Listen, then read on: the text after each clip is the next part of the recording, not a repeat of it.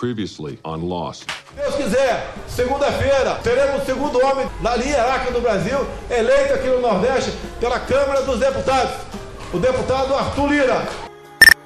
Carla, o presidente Bolsonaro se reuniu com Fernando Bezerra a portas fechadas no Palácio do Planalto no começo da tarde de hoje. E o presidente Jair Bolsonaro disse ao Bezerra que o seu candidato no Senado é Rodrigo Pacheco, do Democratas, que por sua vez é o candidato do Davi Alcolumbre, presidente do Senado.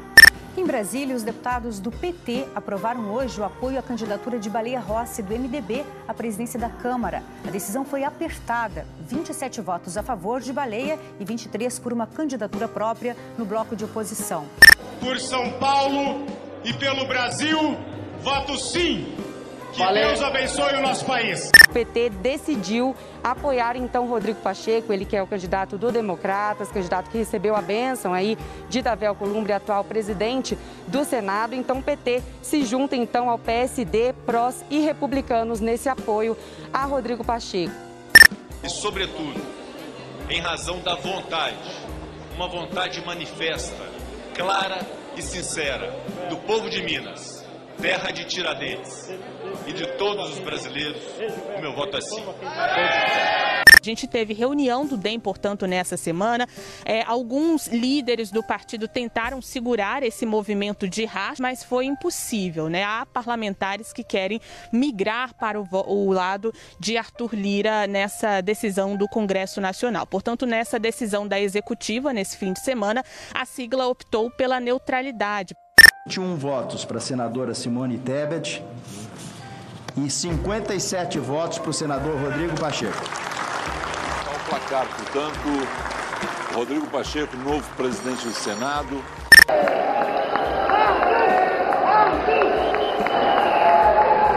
Toda essa comemoração que vocês escutam neste momento é porque o deputado Arthur Lira foi eleito em primeiro turno presidente da Câmara dos Deputados para os próximos, para este ano e para o ano que vem.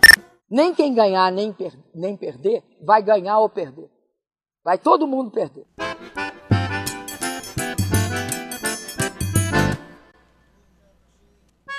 Olá, companheiras, olá, companheiros, saudações petistas. Sejam muito bem-vindos e muito bem-vindos à edição especial do podcast Em Tempos de Guerra, a Esperança Vermelha. Gravado hoje, dia 2 de fevereiro, terça-feira. Afinal, conforme prometido ontem, a gente volta para continuar falando para o resultado das eleições para a presidência da Câmara dos Deputados e do Senado Federal. E sobre este assunto hoje a gente vai conversar com a companheira Natália Sena e com o companheiro Walter Pomar.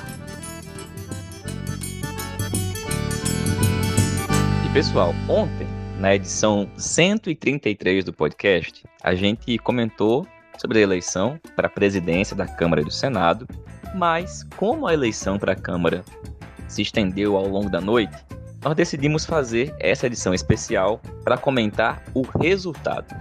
Bom, o resultado da eleição para a presidência nós já temos, mas acreditem, ainda não sabemos qual que é o resultado para a composição da mesa diretora da Câmara. Porque o primeiro ato do Arthur Lira foi cancelar tudo aquilo que tinha sido feito pelo Rodrigo Maia, anulando a inscrição do bloco em que o PT estava participando e adiando a eleição para o restante da mesa para o dia de hoje. Acontece que, ao longo de todo o dia de hoje, absolutamente nada se resolveu. O Lira deu um golpe, e a eleição para a mesa diretora ficou para amanhã, ou seja, para quarta-feira, às 10 da manhã. Você achou pouco? A questão é que não parou por aí. Segue também a disputa dentro da bancada do PT para saber quem será o nome do partido que ocupará a vaga do PT, que pode ou não vir a existir na mesa diretora. Bom, sobre tudo isso, a gente vai escutar daqui a pouquinho a companheira Natália Senna mas eu quero começar o programa comentando o conjunto da obra. Afinal, como eu disse, na noite dessa segunda-feira, dia 1 de fevereiro, aconteceu a eleição das presidências da Câmara dos Deputados e do Senado Federal.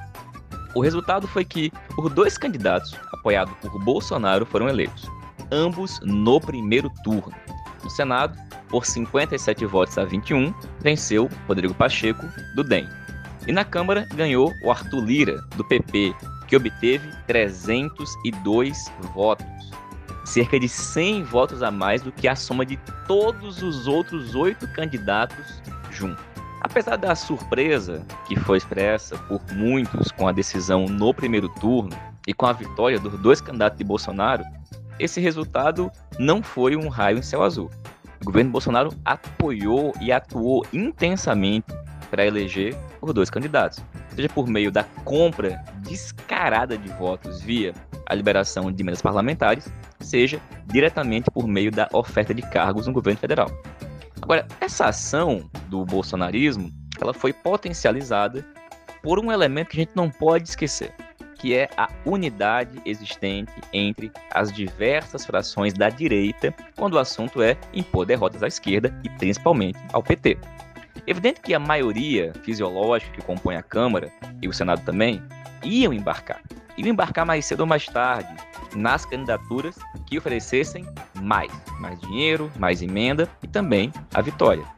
No entanto, a ausência de uma candidatura e de um bloco de esquerda, poxa vida, facilitou em muito a vida daqueles que queriam valorizar o seu passe, né? Uma disputa que, no fim das contas, ficou entre duas candidaturas de direita, tanto na Câmara como no Senado.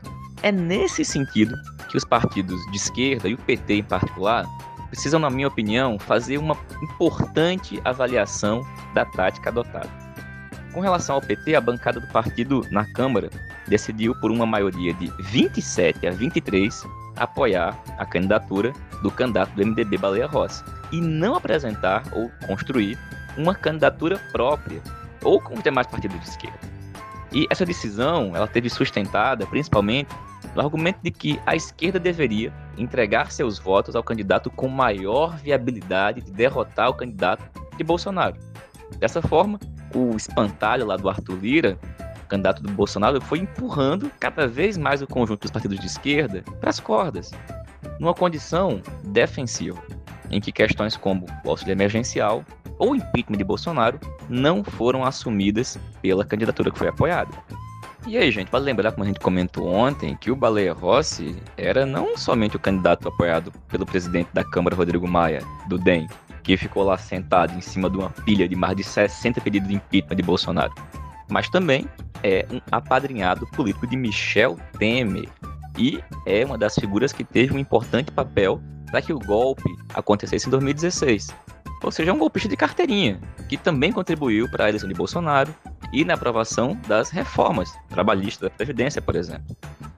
Tá bom, agora, não obstante tudo isso, prevaleceu entre a maioria dos partidos de oposição a crença de que não tinha outro jeito que não apoiar esse cara, o Baleia Rossi, seja para enfrentar o candidato de Bolsonaro, seja para obter uma melhor condição na ocupação né, de espaços na mesa, nas comissões e etc. Pesou também, para esse lado da balança, um argumento que eu acho no mínimo esquisito. De que, caso toda a esquerda não se comprometesse com a candidatura do Baleia Rossi, ia ocorrer um efeito manada, em que parte dos deputados da direita iam migrar para o candidato do Bolsonaro porque iam achar que esse tinha uma chance de ganhar.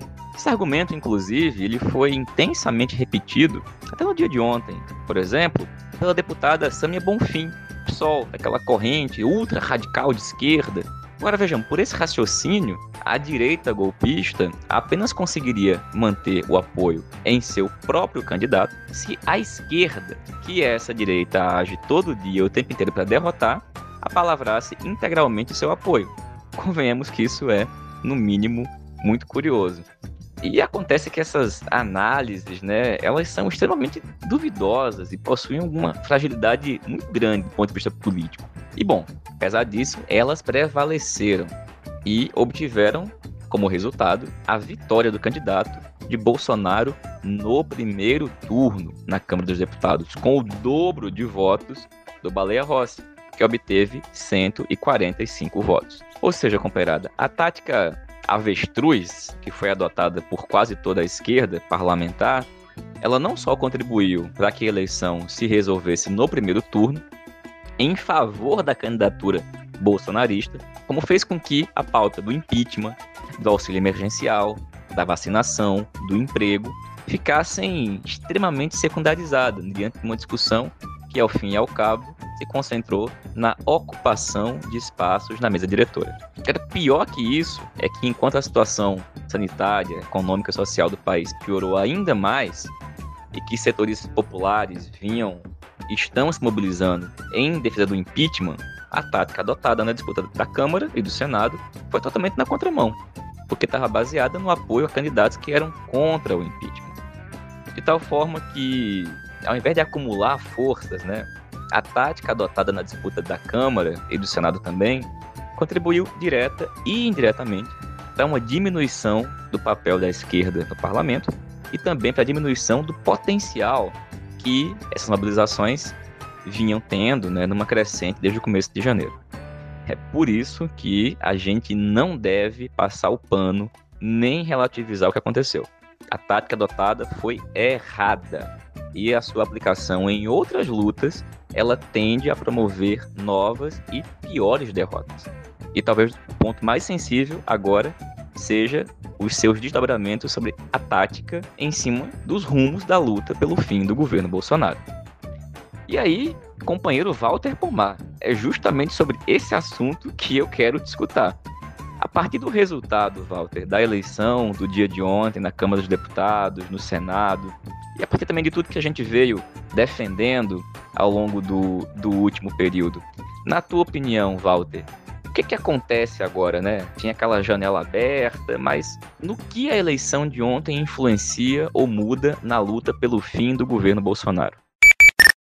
Olá, Patrick. Olá, ouvintes do podcast, comandado pelo Patrick Araújo. Pois é, Patrick, muito bom que você tenha decidido fazer essa edição especial do podcast. Afinal de contas, tem muita coisa para analisar e para debater acerca do que foi o processo de eleição da mesa e da presidência do Senado e o processo de eleição da mesa e da presidência da Câmara dos Deputados. A rigor, no caso do Senado, o assunto está encerrado. No caso da Câmara dos Deputados, hoje, dia 2 de fevereiro, às 17 horas e 44 minutos, o assunto ainda está em andamento.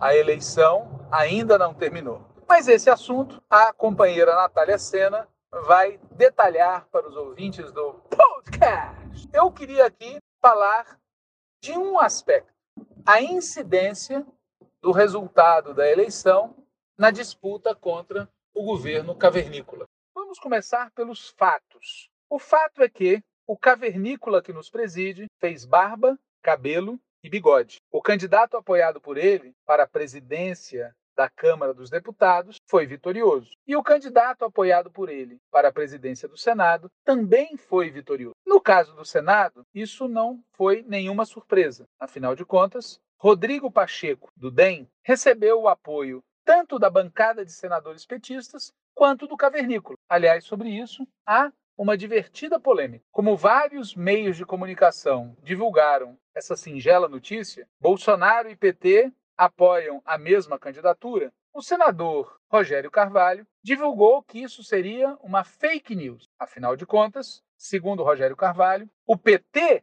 é que tomou a iniciativa de apoiar a candidatura de Pacheco. Bolsonaro veio depois, quando se viu sem alternativas. Cá entre nós, mesmo que isso fosse, ou mesmo que isso seja verdade, o fato objetivo é que nós tivemos no Senado uma situação esdrúxula. O cavernícola e o Partido dos Trabalhadores apoiando a mesma candidatura. E a decorrência prática disso é que a vitória de Rodrigo Pacheco não contribuirá para desgastar, não contribuirá para derrotar e muito menos contribuirá para empichar o cavernícola que nos preside. No Senado, o resultado era previsível, na Câmara dos Deputados, não era assim. Ou melhor dizendo, muita gente acreditava que não fosse assim. Muita gente acreditava que fosse possível derrotar Arthur Lira. Muita gente acreditava que, pelo menos, fosse possível levar a disputa para o segundo turno. E não foi nada disso que aconteceu.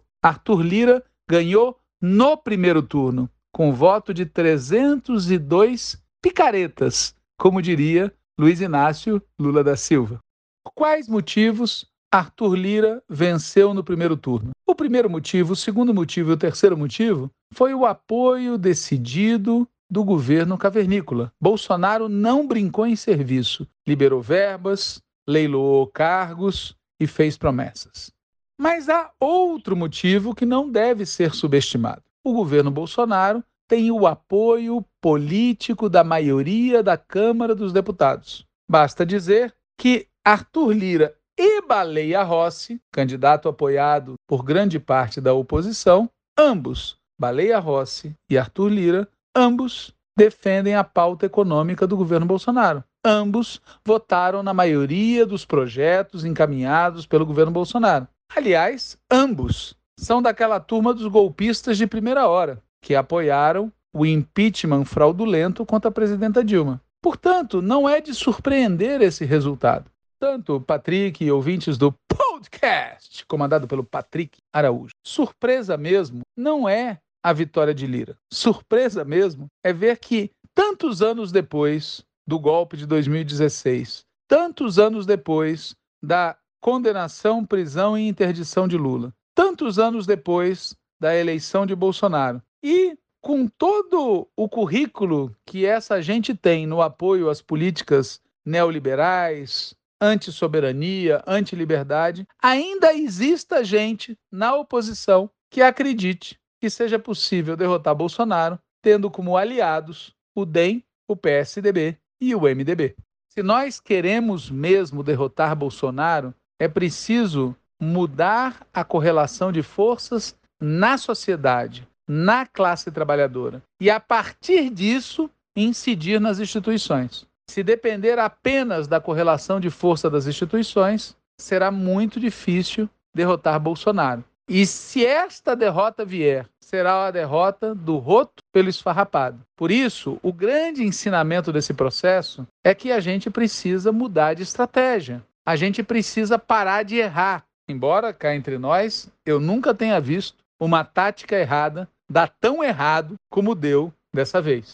Por isso, Patrick e ouvintes do podcast, comandado pelo Patrick Araújo, é muito importante fazer um balanço detalhado da tática adotada pela bancada do PT no Senado e da tática adotada pela bancada do PT na Câmara dos Deputados, com o aval da maioria dos integrantes da Comissão Executiva Nacional do PT. Essa tática deu errado. Essa tática corresponde a uma estratégia errada. O partido precisa mudar de estratégia. E o partido precisa também fazer um debate honesto e transparente sobre o seguinte: dentro da bancada do PT, é muito provável que tenha havido gente votando no Lira. E o partido precisa responder se esse tipo de coisa é aceitável. Na nossa opinião, Patrick, não é aceitável. Assim como não é aceitável a posição da bancada do PT no Senado. O nosso partido precisa ser coerente na luta contra o governo Bolsonaro. Não é possível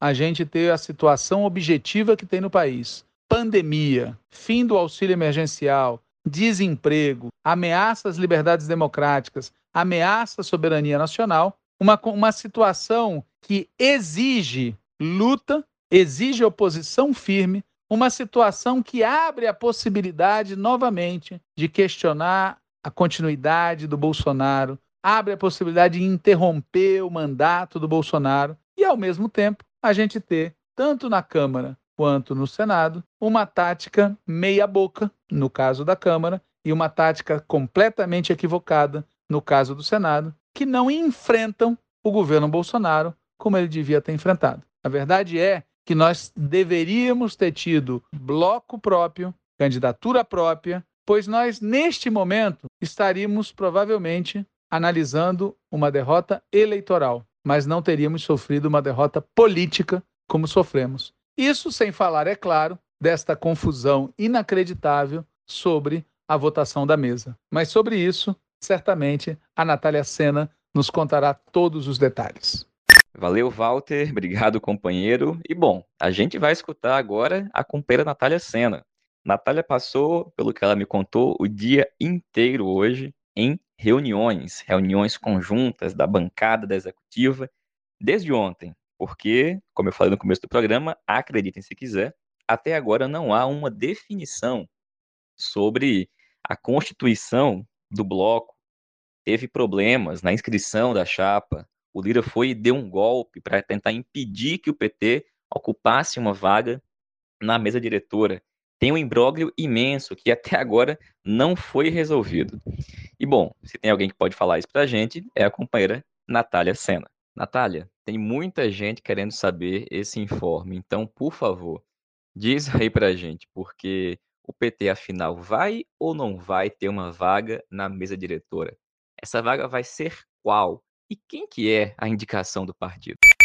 Oi, Patrick, boa noite. Boa noite para os ouvintes do nosso podcast Em Tempos de Guerra, a Esperança é Vermelha. Patrick, primeiro eu quero dizer aqui no podcast que o resultado da eleição da Câmara foi uma derrota acachapante da tática adotada pelo PT nessa eleição. A oposição tem 129 parlamentares. Como é que a gente explica o candidato do MDB ter 145 votos? num bloco onde, além do PT, do PCdoB, do PSB, do PDT, da Rede, estavam PSDB, Solidariedade, uma parte do Democratas, PROS, enfim. Como foi dito numa reunião que eu participei hoje, a taxa de traição foi alta demais. Quem disse essa frase na reunião se mostrou surpreso, né? Esperava pelo menos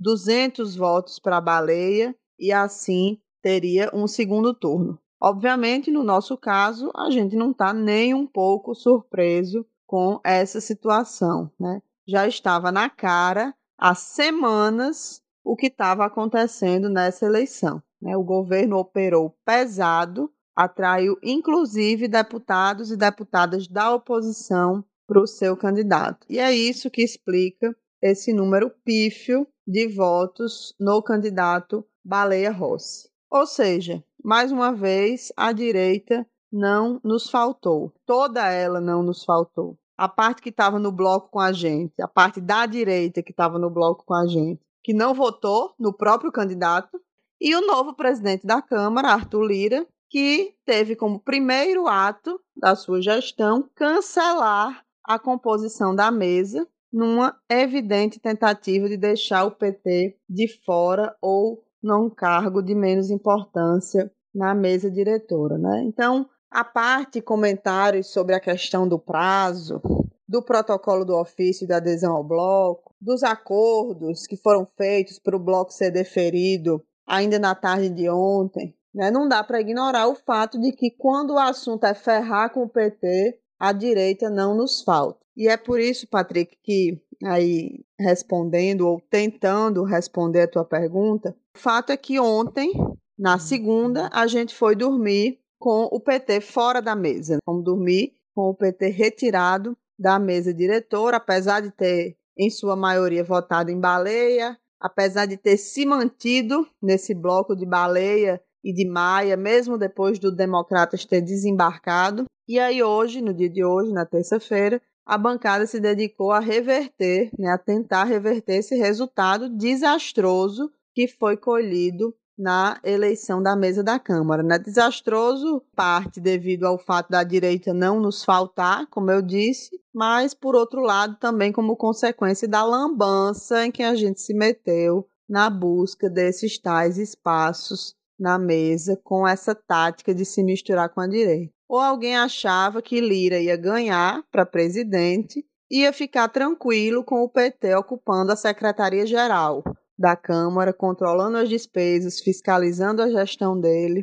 Enfim, é ilusão atrás de ilusão. E aí, na tentativa de reverter essa situação acerca do tal cargo na mesa, hoje foram feitas duas reuniões importantes. Reuniões da Executiva Nacional do PT conjuntas com a bancada na Câmara. Foram reuniões para socializar informes sobre a situação e, em resumo, o que está acontecendo é o seguinte: tem uma tentativa de que seja feito um novo acordo, pelo que eu pude entender, um duplo acordo. De um lado, um acordo com o bloco de Lira para restabelecer ao menos uma parte dos cargos, e de outro lado, um acordo do PT com o próprio bloco que a gente está compondo para garantir que o espaço do PT seja indicado e que o bloco não se arrume, se ali com Lira e exclua o PT. Então, por um momento do dia de hoje, inclusive foi isso que esteve em curso, né, gente? Correu o risco de que todo o resto do bloco, inclusive os partidos de oposição,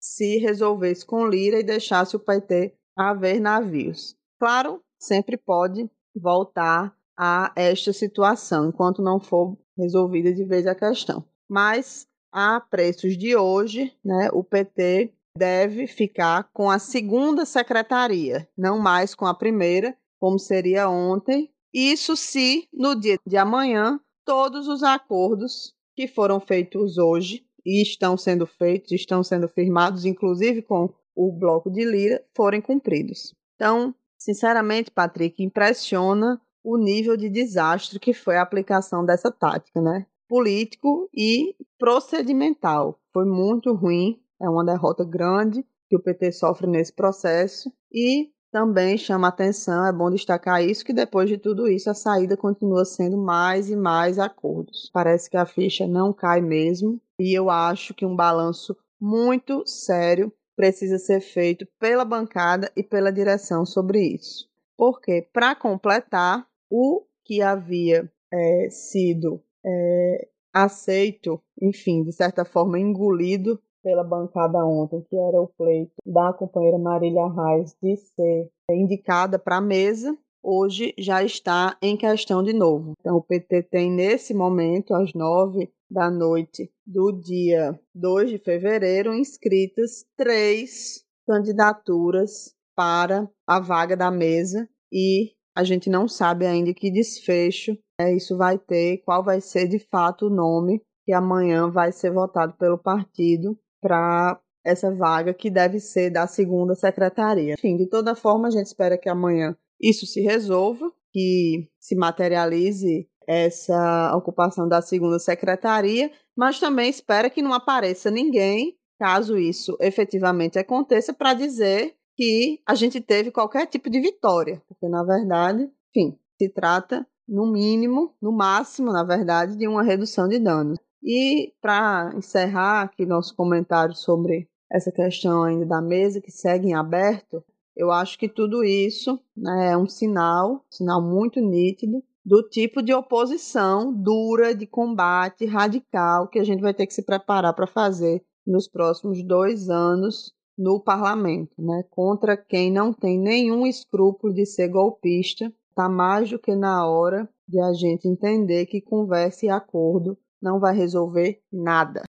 Valeu, Natália. Obrigado, companheira. E pessoal, essa foi a edição especial do podcast Em Tempos de Guerra, a Esperança Vermelha. Estamos de volta na sexta-feira. Até lá, esperamos que com esse cenário com alguma definição. Nos vemos sexta-feira. Saudações petistas e até mais.